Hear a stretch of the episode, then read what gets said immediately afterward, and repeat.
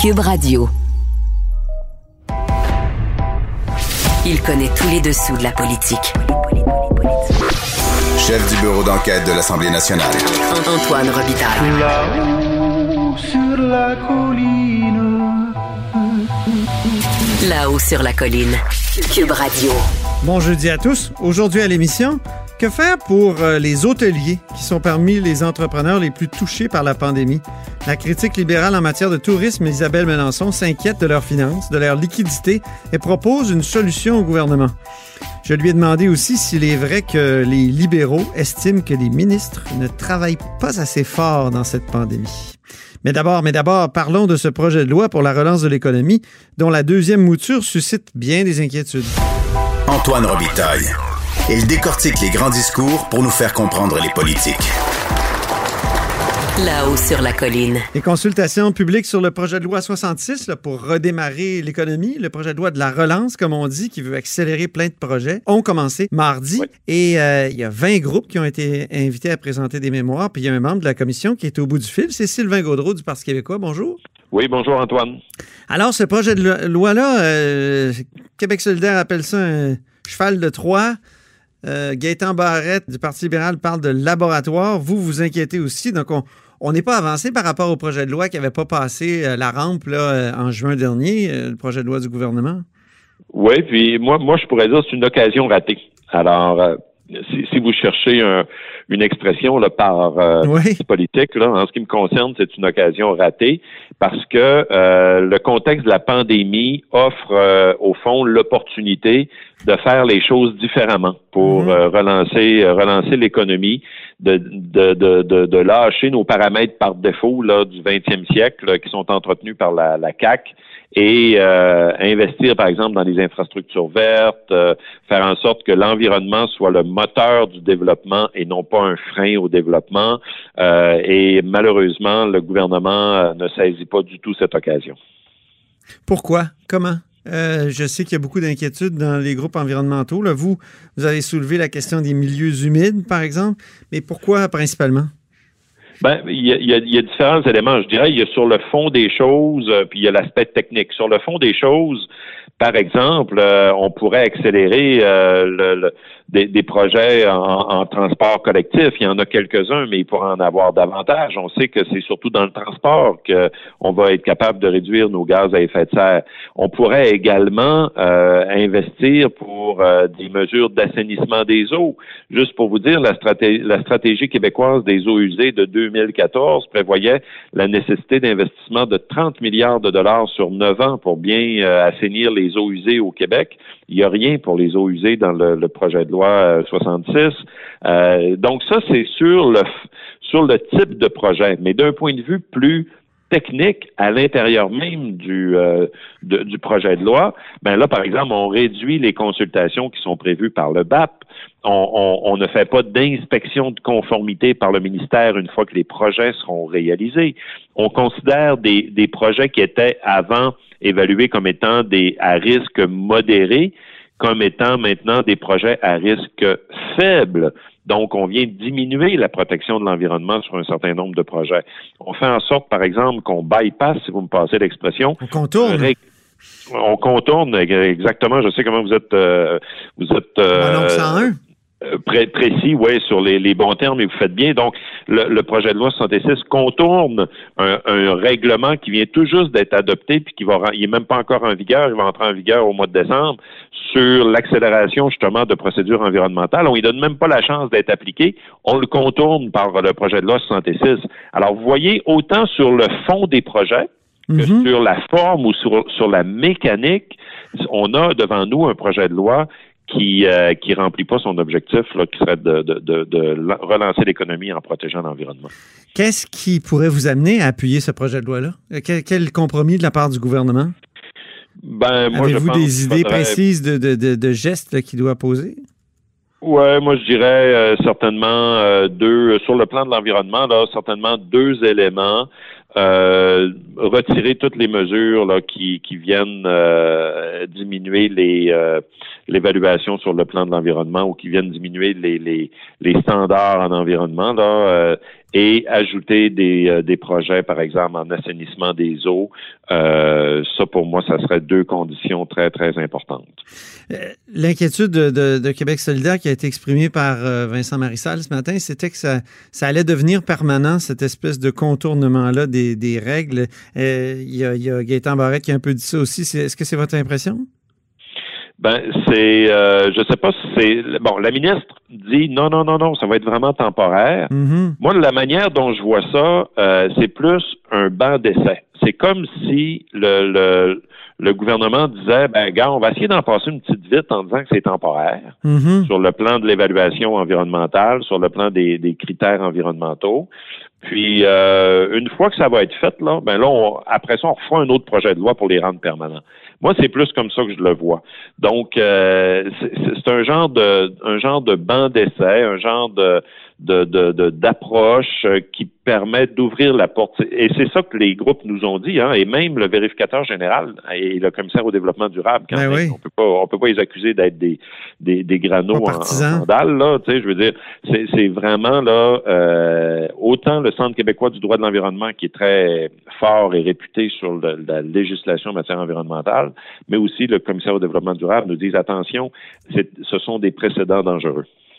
Allez-vous forcer le gouvernement à passer ça sous le baillon?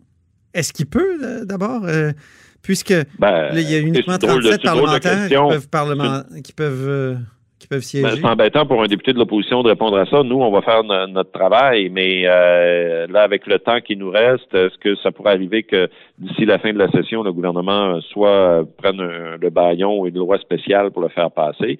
Il est majoritaire. On n'est pas dans le même contexte que le mois de juin, donc il l'avait présenté après les dates limites d'adoption des projets de loi dans une session. Ça, là, il l'a présenté à l'avance. Alors là, c'est le gouvernement qui est majoritaire, c'est à lui de répondre à ça. Mais moi, de mon côté, c'est sûr que sur le plan de l'environnement, euh, au nom du Parti québécois, nous serons intraitables. En même temps, euh, M. Gaudreau, au Québec, on dit toujours que ça prend trop de temps à faire des projets, que c'est ridicule, euh, que ça. Tu sais, euh, on, pense par exemple à, Montréal, au fameux, au, à la fameuse ligne bleue à Montréal aussi le, SRB sur SRB oui, effectivement. C'est ben, terrible, ça a été annoncé 20 fois ces projets. Est-ce qu'il n'y a pas effectivement quelque chose qu'on doit faire de façon permanente pour accélérer la réalisation des projets? Oui, mais je pense que euh, c'est pas le bon moyen par le projet de loi 66. Euh, par exemple, on se le fait dire à plusieurs reprises, le ministère, notamment le ministère de l'Environnement, les ministères et notamment le ministère de l'Environnement, manquent de ressources pour euh, être capable d'évaluer dans les temps. Euh, il, y a, il, y a, également, comme je vous dis, le règlement d'application de la loi 102 qui est adopté en 2017 la loi 102. Le règlement d'application n'était mhm. même pas encore en vigueur. Là, il va être en vigueur au mois de décembre. Et ça vise justement ça, réduire les délais. On peut-tu laisser le temps au règlement d'entrer en vigueur puis de faire son travail? Alors ça, c'est ça, c'est une autre chose qu'on doit faire.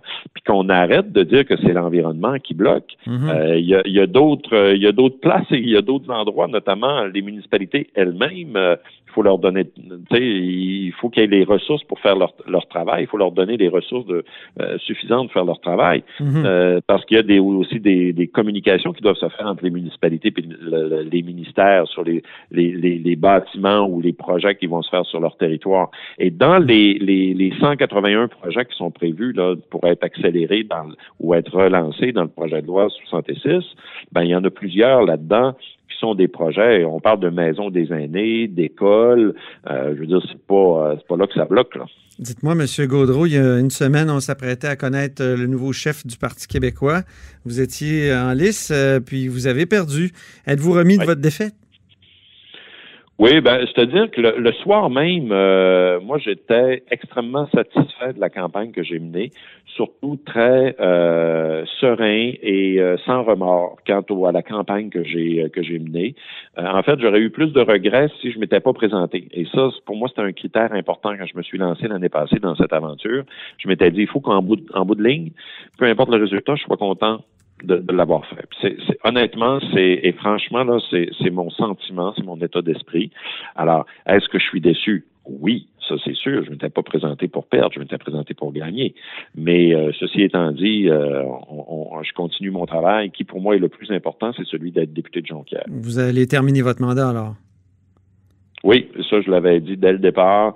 Pour moi, c'est un engagement important auprès de mes électeurs. Et vous représentez en 2022, la décision est-elle prise? Ah non, ça, par exemple, c'est ce que j'ai toujours fait, moi, à chaque élection. Euh, ça fait cinq là, que j'ai derrière la cravate. Euh, je me suis, j'ai toujours pris la décision quelques mois ou quelques semaines avant le déclenchement de la campagne parce que je fais une analyse. Est-ce que ça va bien? Est-ce que je suis toujours heureux? Est-ce que j'ai eu des gains pour les, citoyens que je représente? Puis je vais faire le, même exercice euh, peu de temps avant l'élection de 2020. Vous êtes enseignant de formation. Est-ce que vous n'avez pas plus de liberté comme euh, député, comme liberté de parole ou comme enseignant Ben là, c'est vrai que de station, on a le droit de se poser la question en termes chez les enseignants. avec tous les débats qu'on a autant en France qu'ici.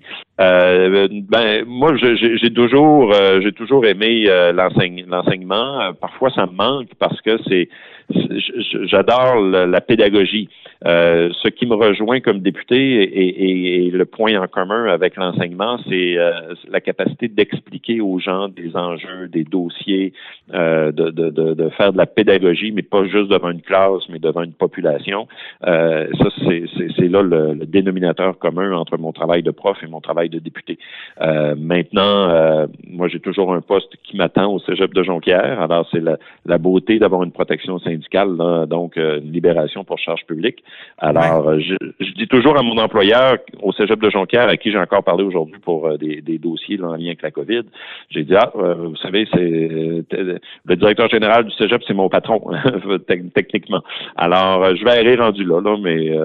mais votre patron, au, votre patron au Parti québécois, lui, a des positions sur l'immigration qui sont inconciliables avec les vôtres. Est-ce que Qu'est-ce que vous allez faire? Allez-vous euh, faire des. Êtes-vous prêt à faire des, concessions, à, changer votre position? Ben moi, j'ai toujours été un gars de parti, hein, puis un gars d'équipe. Euh, ça fait, ça va faire bientôt 14 ans que je suis député, et euh, on a toujours fait des débats à l'intérieur du parti. Euh, je pourrais vous donner, plein, plein d'exemples, mais je ne veux pas embarquer là-dedans parce que le secret du caucus. Mais euh, on a toujours fait plein de débats à l'intérieur du parti. Parfois, j'ai gagné, parfois, j'ai perdu, mais dans tous les cas, je me suis rallié. Alors, euh, moi, je suis un gars de parti, je suis un travailleur d'équipe, je suis capable de faire mes débats à l'interne. Puis, pour le reste, ben, on, avance. Donc, il est possible que vous fassiez le compromis de défendre une position avec laquelle vous n'êtes pas nécessairement à l'aise. Ben, euh, on, on, ça ne veut pas dire que c'est moi qui est obligé d'aller euh, au front hein, sur des un certain nombre de mhm. positions. Euh, puis on trouve notre zone de confort, puis on continue de faire avancer nos idées. c'est pour ça qu'on le Parti québécois est un parti de militants. Puis moi, comme député, j'ai je me considère aussi comme un militant. Donc, on essaie de faire avancer des idées à l'intérieur du parti pour qu'elles deviennent euh, qu'elles deviennent partie prenante, je dirais, de la formation politique ou de nos engagements ou du programme, puis des, des opinions du, du chef aussi. Donc, c'est comme ça qu'on travaille. Puis, je, vais continuer de le faire. Très bien, mais merci beaucoup. Euh, merci beaucoup, Sylvain Gaudreau. Ben, merci, Antoine, et, à, la, à la prochaine. À bientôt. C'était Sylvain Gaudreau, député de Jonquière. Vous êtes à l'écoute de là-haut sur la colline.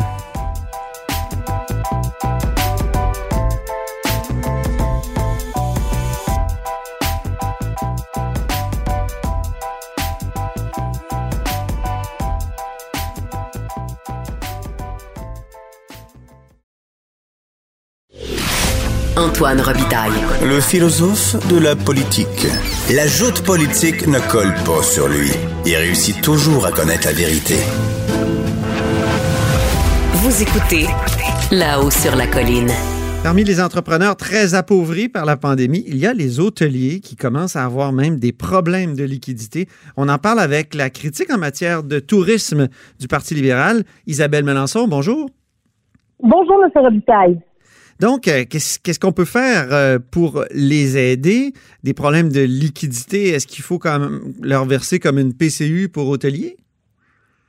Bien, écoutez, vous le savez, là, depuis le mois de mars, les hôteliers ont été durement frappés par la crise sanitaire, avec la saison estivale qui a été désastreuse, ben les taux d'occupation qui sont pas capables de regrimper. Là, on est entre 3 et 5% de taux d'occupation à Montréal et à Québec, puis à moins de 10% pour la grandeur du Québec. Donc, il y a des manques à gagner immense. Je vous donne quelques chiffres, là, pas, je ne veux pas vous, vous étourdir, mais quand même, c'est important. Il y a un manque à gagner de plus de 500 millions de dollars, un demi-milliard juste à Montréal pour les hôteliers. C'est hmm. plus de 125 millions pour la région de Québec. Euh, puis ça, ça compte pas les revenus de banquets, restauration, bar ou stationnement. Donc, oui, il y a un problème de liquidité tellement qu'il y a un hôtel sur cinq qui admet pas avoir été en mesure de procéder à son paiement de taxes foncières. Ouais. Donc, les frais fixes sont très élevés. Puis, le gouvernement du Québec a fait une annonce que je considère être un plan de communication qui a été annoncé le 11 juin par la ministre euh, Caroline Proux. Euh, une annonce dans laquelle on, se targuait de, dire qu'il y avait 750 millions euh, pour le milieu touristique, mais ce qu'on avait oublié de dire, c'est que 92% de ces montants-là, c'était des prêts remboursables. Donc, ah ce qu'on est en train de dire aux gens, c'est venez emprunter pour pouvoir payer vos taxes. Mm-hmm terrible, c'est c'est mal ficelé, c'est malheureusement pas adapté aux hôteliers euh, les programmes qui ont été annoncés, tellement qu'il y a un programme qui est qui était pour la rénovation des chambres. Il n'y a pas un hôtelier actuellement là qui a envie de faire de la rénovation. Ils sont pas capables de payer leurs frais fixes à chaque fin de mois. Et ce programme-là, que la ministre a annoncé, il est 248 millions de dollars. Savez-vous combien il y a eu de demandes? Ah non, Ce programme par les hôteliers, il y a eu cinq demandes seulement. Ça ben, démontre à quel point c'était pas euh, c'était pas fait pour les hôteliers. Puis là, ben, les hôteliers disent Qu'est-ce qui était problématique dans cette, euh, cette offre-là? Parce que ça, euh, je vois un hôtel à Québec à côté du Parlement, qui c'est Hilton. Tout le monde dit Mon Dieu, qu'ils ont choisi le bon moment pour rénover. Ils sont en mhm. rénovation complète. On dirait qu'ils ont su que la pandémie arrivait puis qu'ils ont carrément vidé l'hôtel. Il y aurait eu des pertes considérables s'il n'était pas en rénovation. Donc, pourtant, c'est ça, il me semble que c'est logique de vouloir rénover quand on n'a personne qui vient dans notre hôtel. Monsieur Robitaille, si, par exemple, vous n'avez plus d'argent pour faire votre épicerie, puis pour pouvoir payer votre compte d'Hydro-Québec, puis pouvoir payer votre téléphonie, est-ce que vous allez vouloir faire un troisième étage à votre maison? Mais la réponse, c'est non. Non parce que vous, voulez, vous allez vouloir continuer à faire manger vos enfants, à assurer des besoins de subsistance. Ben, c'est ça que font les hôteliers actuellement. C'est pour ça qu'ils ont dit non, merci à ces programmes de prêts qui ont été mis sur pied. Et si ça continue ainsi, s'il n'y a pas d'aide directe qui atterrit, ben, 77% des hôtels, des hôteliers, ne croient pas être en mesure de survivre pour la prochaine année. 77% donc, si la pandémie finit dans l'année prochaine, on n'aurait plus d'hôtels au Québec, pratiquement. On aurait uniquement, il nous resterait 30% euh, des hôtels environ. Ce sera l'hécatombe. Ce sera l'hécatombe. C'est 40, plus de 40 000 emplois là, bien rémunérés qui sont en jeu actuellement. Alors, qu'est-ce que vous proposez déjà? La proposition que j'ai faite ce matin, c'est que le gouvernement du Québec donc finance auprès des municipalités un congé de taxe foncière pour 2020 pour les hôteliers. Ce que ça veut dire, là, ça veut dire que le gouvernement du Québec va envoyer le chèque aux municipalités. Comme ça, les municipalités euh, seront pas en déficit non plus de, de leur taxe foncière. Et ça va enlever un poids immense de frais fixes sur les épaules des hôteliers qui vont pouvoir espérer traverser cette crise-là parce que savez-vous que si on perd 77% de notre parc hôtelier au Québec, euh, non seulement les lendemains seront désastreux, mais là, on n'aura plus de capacité d'attraction pour les grands congrès. Vous savez, Montréal et Québec, là, étaient, avant la pandémie, très privés. Et malheureusement, après la pandémie, ce sera difficile pour Montréal, pour Québec, parce qu'on va devoir regagner le cœur euh, des, des, des, touristes internationaux. Vous pensez pas qu'il va y avoir un rebond important? Vous pensez pas qu'il va y avoir ben, un rebond important quand on va retrouver le droit de faire des congrès et des colloques et tout ça, là, euh, des conférences? Écoutez, ça, ça va être là. Tout le monde va, va, se, va se pitcher dans ces endroits. Non, non? ben, ben savez-vous quoi? Moi, j'ai peur que malheureusement, la qu'il y ait un peu de je pense que les, les, les, gens de l'international vont être euh, un peu frileux de revenir, en tout cas les premières semaines, les premiers mois. Actuellement, là, partout dans le monde, là, on le sait, c'est au Québec que la pandémie a frappé le plus fort.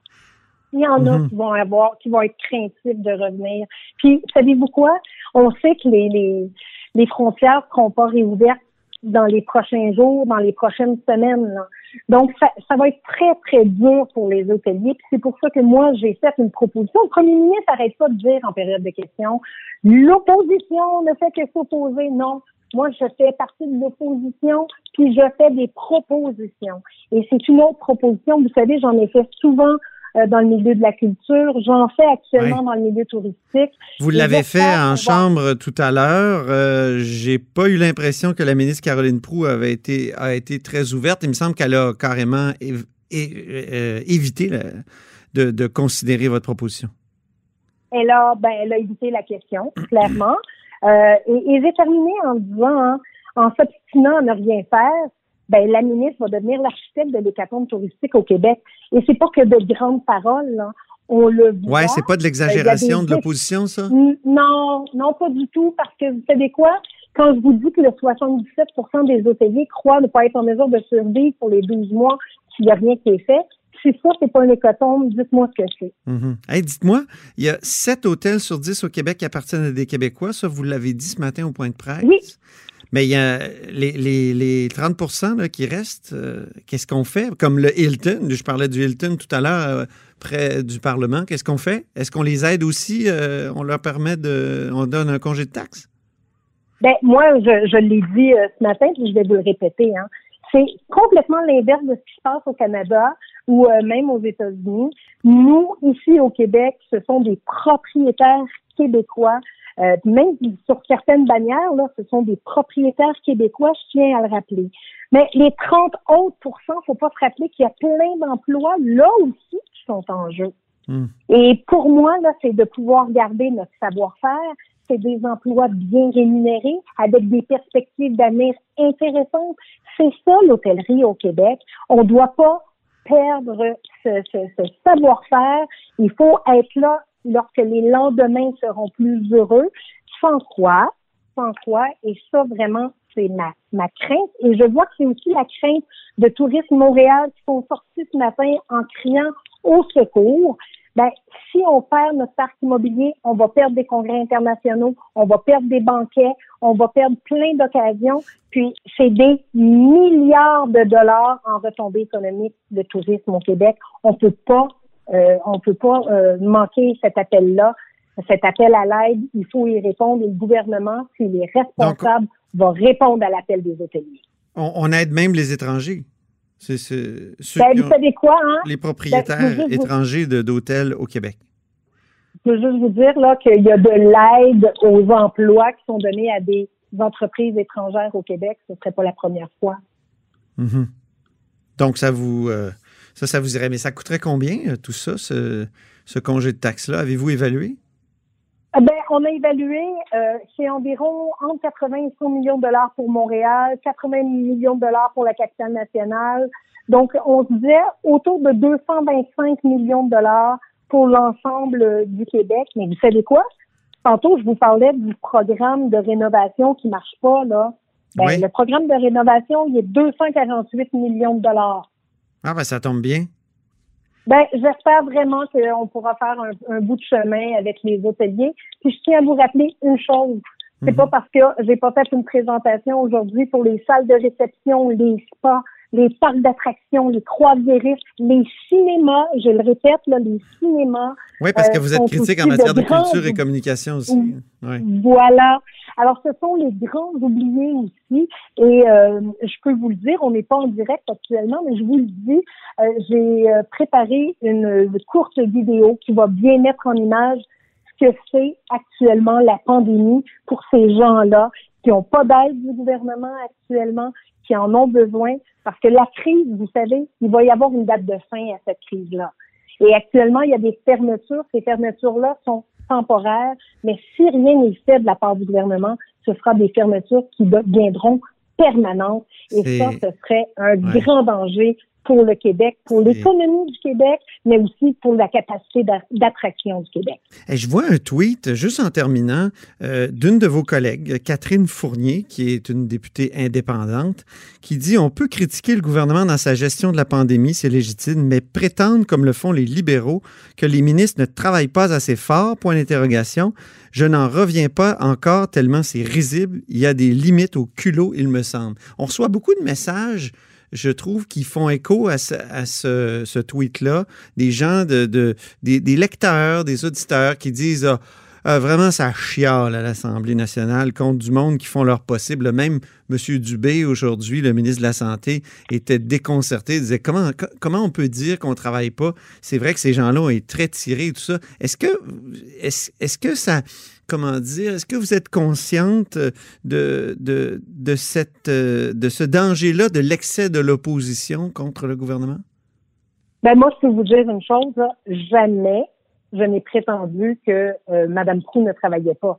C'est pas ce que j'ai dit. Mhm. J'ai dit que les mesures qui avaient été annoncées n'étaient pas les bonnes mesures, puis je lui ai même fait une proposition. J'ai fait une passe à palette.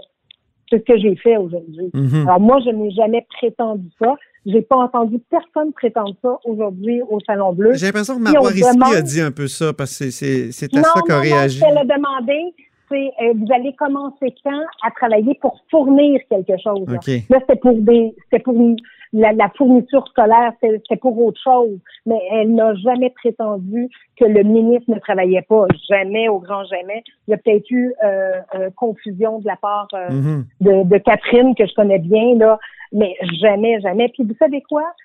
Moi, je suis très, très fière d'une chose. Notre formation politique, là, depuis 2018, là, depuis qu'on est arrivé comme opposition, on fait des propositions. Les cliniques de dépistage mobile, les ratios pour les infirmières, l'accès aux soins psychologiques, les ressources psychologiques supplémentaires dans les écoles. Moi qui arrive aujourd'hui euh, en tourisme, vous savez, j'ai déposé un projet de loi euh, justement pour euh, obliger les municipalités à ouvrir, euh, dans le fond, leur conseil euh, municipal aux médias. Euh, mhm. J'ai fait des propositions pour les GAFAM. Je pense qu'on peut pas dire qu'on ne fait que critiquer, loin de là. Est-ce qu'on veut améliorer les choses? Certainement. Mais, puis, puis on, je vais vous dire une chose, là. C'est difficile de gérer le Québec. C'est difficile de gérer le Québec en pandémie, mais on a encore le droit de poser des questions. Parfait. Ben, merci infiniment. C'est bon pour les journalistes aussi. Merci infiniment, Isabelle Melançon, députée de Verdun. Bonne journée. Critique de bain des affaires, euh, donc culture et communication et surtout tourisme euh, aujourd'hui pour cette conversation. Au revoir. Et conditions féminines. Ah, il y en a. Il y en a beaucoup. Là. Au revoir. Au revoir. Et c'est tout pour La Haut sur la colline en ce jeudi. N'hésitez pas à partager vos segments préférés sur vos réseaux et surtout, revenez-nous demain.